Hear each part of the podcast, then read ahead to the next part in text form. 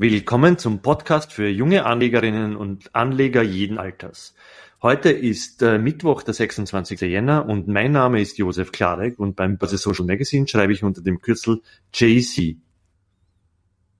Und mein Name ist Christian Drastil und beim Börse Social Magazine schreibe ich unter dem Kürzel DRA. Und zusammen und gemeinsam sind wir, sind wir, sind wir Team, Team DRA JC.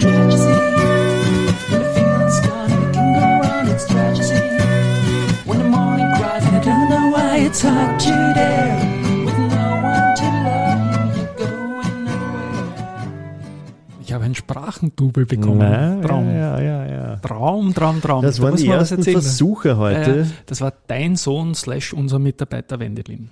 an der Flöte und äh, als Sprachdouble von dir. Ja. Sprachdouble von mir, ja. Die Reihenfolge gleich vertauscht. Ja, das, war die, das sind die, Nach, die ersten Nachwehen von unserem Besuch gestern am Nachmittag waren wir bei Mike Me. Genau, wir beide. Das ist ein, ein, ein, ein Wiener österreichisches, nicht mehr ganz Startup, aber ein, ein, ein junges Unternehmen, das sich äh, auf äh, Podcast-Lösungen, Mikrofonlösungen und Softwarelösungen, Audio-Softwarelösungen äh, spezialisiert hat und äh, die haben uns jetzt äh, zwei äh, Mic Me Connect. Mic Me Genau. Connects zur Verfügung gestellt und mit denen haben wir heute die ersten Versuche gemacht, wie wir eine, ein Remote-Setup zusammenbringen für einen Podcast und äh, das hat jetzt schon mal ganz gut gelungen für den Hat Anfang. ja. super geklungen, finde ich. Ich meine, die Idee dahinter ist, wir sitzen jetzt momentan täglich auf, im Büro zusammen, in Ja. unserem Office in der Spittelauer Lände und arbeiten da mit einem Rodecaster und zwei Mikrofonen ziemlich oldschool und Aber ist hoch- halt easy. Aber also sozusagen, das ist äh, Für unsere Verhältnisse ist das ja. das Beste, was wir zusammen bekommen, halt wir. Ja. Ähm, und der Wunsch von dir ist, dass wir nicht täglich den, den Besuch machen und von mir natürlich auch, dass wir mobiler werden. Und da sind wir bei dem ja. flexibler, genau, und da sind wir bei den Recherchen relativ früh eben auf diese junge Wiener, ich sag junge Wiener Firma gestoßen und da haben wir gestern den Philipp getroffen ähm, von Mike Me und der hat uns super beraten und ich denke, das wird es mal bald werden. Und nicht nur Long Distance zwischen uns beiden, sondern auch Sprachdoubles und vielleicht ein bisschen Auswärtsbesuche irgendwo anders mal. Da werden wir einiges auf die Reihe kriegen. Auf jeden Fall danke für den Support einmal an Jo. den Philipp. Und an den Wendelin, der, der mein Sprachdouble war. Das Ja. könnte mir gefallen, weil eigentlich bin ich ja nicht der Fleißigste. Aber Hey. schauen wir mal. Schauen wir, Fleißig schauen wir, ist der. Markt. Der Der, Markt, Markt, der ist heute fleißig. Das wird fleißig, höchstwahrscheinlich der stärkste Tag des noch jungen Jahres werden. Wir sind jetzt knapp drei Prozent, also 2,92 Prozent im Plus und sehen den ATX TR bei 7.831 Punkten. Das ist jetzt noch circa 17 Punkte unter die 7848 vom Jahresstart. Also die 4% virtuell Intraday Minus oder die wir auch per Schlusskurs gesehen haben, sind momentan wieder aufgeholt. Und ja, es ist einfach auch international wieder eine Gegenbewegung und Wien zeigt sich da heute relativ stark und vorne dabei. Bei den Nachrichten, Bei den wenn du mal Nachrichten, ja, übernimmst. würde ich sagen, die herausgestochen hatte die Strabag, ähm, die, die meint, dass 2021 besser als erwartet gelaufen ist und ein höher, äh, höher als geplante EBIT-Marge in Aussicht stellt. Und Hintergrund sind laut Strabag nämlich zahlreiche positive Ergebniseinflüsse in allen Segmenten. Und äh, ja, die EBIT-Marge äh, wird von 4 auf nahezu 6 Prozent äh, zu liegen kommen. Super Sache, ja.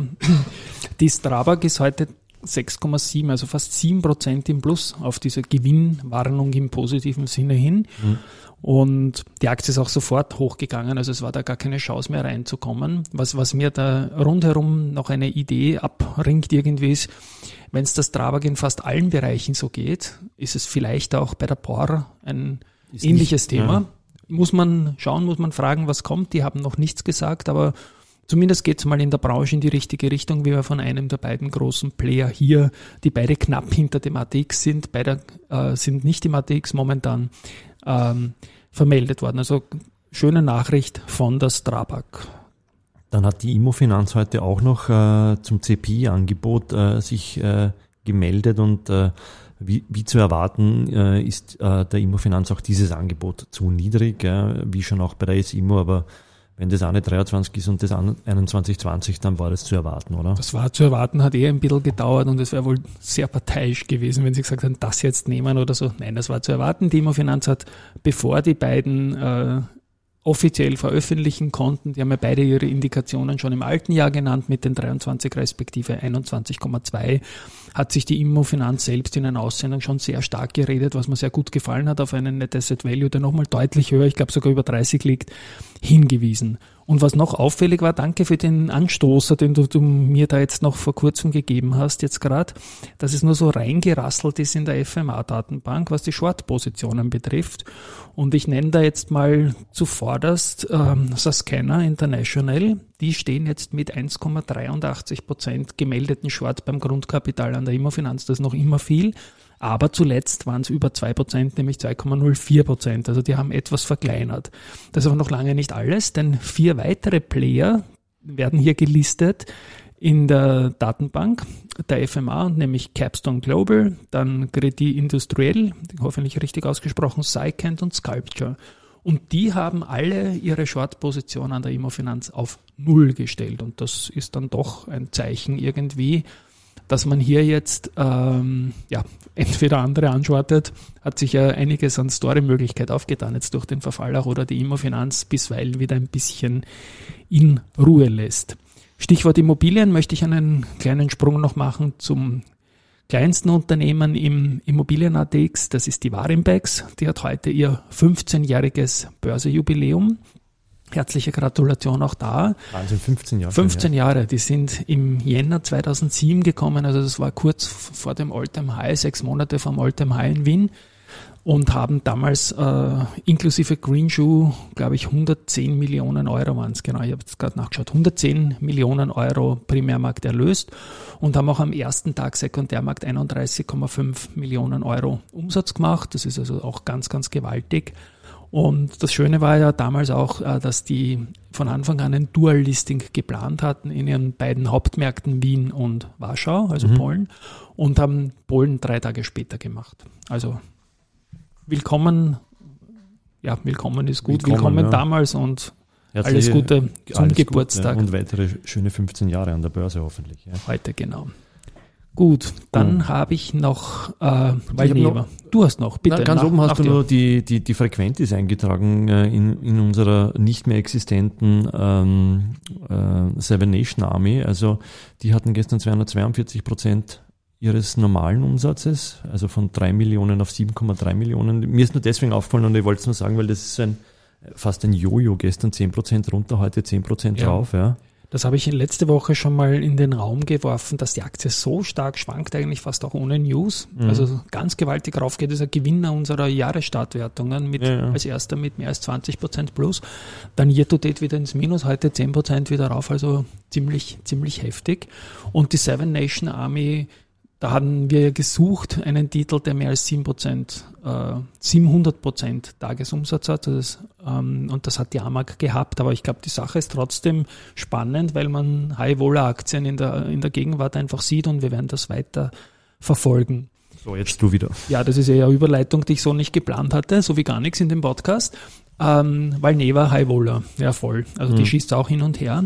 Und da gibt's ein paar Gerüchte auch im, im Internet immer, die halt dann vom Unternehmen nicht kommentiert sind.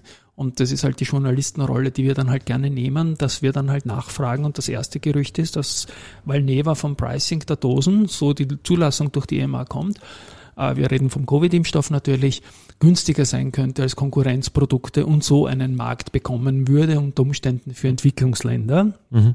Ähm, ist die erste Sache. Und die zweite Sache ist, ähm, dass es auch sonst eher ein Impfstoff sein kann, um Gebiete auf der Welt, die noch nicht durchimpft sind, nämlich noch fast überhaupt nicht, besser zu erreichen mit dem Totimpfstoff. Mhm. Und dazu habe ich von Valneva folgendes Feedback bekommen. Antwort eins wie erwartet, zum Pricing bitte um Verständnis, dass es keine Aussage geben kann. Mhm. Bezüglich Entwicklungsländer darf ich folgenden Satz zitieren. Valneva ist der Ansicht, dass VLA 2001 im Falle seiner Zulassung als inaktivierter Ganzimpfstoff Vorteile in Bezug auf Sicherheit, Kosten, einfache Herstellung und Verteilung im Vergleich zu den derzeit zugelassenen Impfstoffen bieten könnte. Also da steckt auch ziemlich viel zwischen den Zeilen, auch wenn eine Dose vielleicht gleich viel kostet, wenn es das nicht eis, eisest kalt Mhm. lagern musst, wird es wieder billiger. Und auch die Entfernungen können besser in wärmere Gefilde, Stichwort Entwicklungsländer, überbrückt werden. Also es bleibt spannend. Weil Neva war auch bei Wikifolio und auch da sehen wir drauf, äh, bei Buying the Dip, wir haben es erzählt, also Aktien, die gefallen sind und dann gekauft werden von den Tradern, war Valneva unter den Top 3. Und bei den Taking Profits, bei den umgekehrten, die gestiegen sind und wo man ein bisschen Gewinne mitnimmt, war die S&D dabei. Also Wikifolio Trader haben S&D Aktien verkauft und Valneva gekauft. Bei S&D muss man natürlich sagen, in einem Markt wie diesen in den letzten Tagen ist es ja markant nach unten gegangen und die S&D hat ihren Fall schon im Jänner gehabt, durch, äh, im Dezember gehabt, Verzeihung, durch die Short-Attacke und ist jetzt gestiegen und da ist es natürlich ohne ein schlechtes Zeichen für die Firma zu geben, nur logisch, wenn man dort einmal Gewinne mitnimmt, wo man jetzt aktuell gerade ein Plus hat, um wieder umzuschichten können. Das ist das nächste Stichwort nach Umschichten, Steuer, Cast. Da haben wir ja einiges angerissen in den letzten Tagen auch. Und da freue ich mich sehr, dass ich eine sehr hochkarätige Information per Mail bekommen habe, und zwar von unserem Partner PricewaterhouseCoopers, vom Steuerexperten Johannes Edelbacher, der auf unseren Kommentar reagiert hat. Und der sagt, also nach der derzeit noch geltenden Rechtslage ist der Tausch einer Kryptowährung, zum Beispiel Bitcoin gegen eine andere Krypto, zum Beispiel Ether, steuerpflichtig, wenn der Tausch innerhalb der einjährigen Spekulationsfrist stattfindet. Äh, Die Regierungsvorlage zum ökosozialen Steuerreformgesetz, die am 20. Jänner vom Nationalrat beschlossen wurde, sieht aber tatsächlich, und er hat das Wort tatsächlich verwendet in seiner in seinem Mail, dass der Tausch einer Krypto gegen eine andere Krypto nicht, ich verkürze da jetzt, ja, also nicht steuerpflichtig ist. Und da ähm, in den erläuternden Bemerkungen äh, wird die Steuerfreiheit mit einem höchstgerichtlichen Entscheid einer Rechtsprechung zu Fremdwährungskonvertierungen begründet. Ja. Und da sieht man wieder die Kryptos halt offenbar ganz stark als Währungen, was wiederum, und das weiß ich aus deren Podcast, die Nationalbank ja so gar nicht gern mag, dass man Kryptos als Währungen sieht. Ja. Und insofern bei einer Währung ist es so, wer vom Dollar zum Beispiel in, ins Pfund geht, das ist dann, soll nicht steuerpflichtig sein. Verstehe ich irgendwie bei Devisentermingeschäften oder Fremdwährungskonvertierungen. Aber der, der, für mich steckt die, die Sache da drinnen, dass da die Kryptos als, als Währungen halt eingestuft werden. Und es wird natürlich spannend sein, äh, wie bei einem steuerneutralen Tausch dann die Anschaffungskosten gerechnet werden. Das wird natürlich höchstwahrscheinlich auch da mitgenommen werden. Da ist sich auch der Experte von BWC sicher.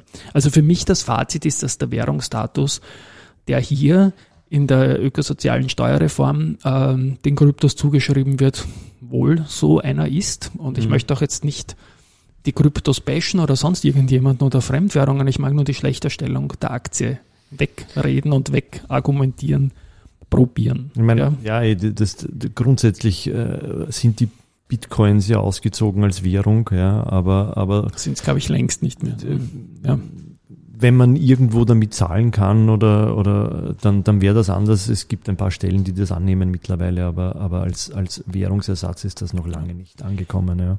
Den Beitrag und großen Dank Johannes Edelbacher nochmal hier, den werden wir dann morgen in der Nachlese bringen, im Original, so wie es geschrieben ist. Ich habe es einiges verkürzt und er hat es schöner ausformuliert, als ich das jetzt in der Schnelligkeit getan habe. Wir werden an diesem Thema dranbleiben und ich möchte bei der Gelegenheit auch noch darauf hinweisen, dass äh, PricewaterhouseCoopers auch in der Schwester von diesem Podcast, also im österreichischen Nachhaltigkeitspodcast, äh, ein Thema angerissen hat, das ebenfalls ganz, ganz, ganz heftig bei den börsennotierten Unternehmen gerade ist. Ich habe mich da im Zierer-Umfeld in den vergangenen Tagen ein bisschen umgehört und die sagen, das größte Thema heuer wird werden mit der EU-Taxonomie. Man kennt sie nicht wirklich aus. Ja, in in jedem Land wird das anders gesehen. Und ein und dasselbe Berater sagt in einem Land das, in anderen das. Und das wird noch ein ganz ein Riesenthema werden. Und dazu ähm, wurde im österreichischen Nachhaltigkeitspodcast, äh, hat der Peter Heinrich mit der Andreas Sternisko und dem Hans Hartmann, beide BWC Österreich Partner, gesprochen. Und das ist ein ganz großer Tipp, um sich da mal einzuhören. In dem Fall, in diesem Beitrag werden wir dann in den Shownotes verlinken. Da können wir gleich noch einen zweiten verlinken, weil heute ist nämlich der, der zweite PwC-Podcast äh, im Nachhaltigkeitspodcast online gegangen und äh, der Peter Heinrich aus Deutschland hat uns äh, quasi per Mail zugerufen, eine, eine große Hörempfehlung. Ja. Wir haben es noch nicht gehört, äh, werden das jetzt dann tun. Und der Titel ist Transformationsprozess äh, und äh, geht über eine PwC-Studie, dass nämlich bis 2030 die Hälfte aller Jobs, die es auf diesem Planeten gibt, betroffen sein werden. Ja, über Ja. Diesen Transformationsprozesse. Ja, und äh, ja, mehr dazu in den Shownotes und äh, vielleicht. Werden wir auch verlinken. Ja. Ich habe wieder was zum Hören beim nächsten Lauf und ja, danke für die Anmoderation, für das Double, die Abmoderation. Machen wir klassisch. Nämlich richtig, nicht so wie gestern. Da wir Gestern war nämlich jetzt immer am richtigen Screen, aber ich kann mich noch immer verdrücken. Schauen wir mal. Okay. Aber Baba, tschüss, Ciao. bis morgen.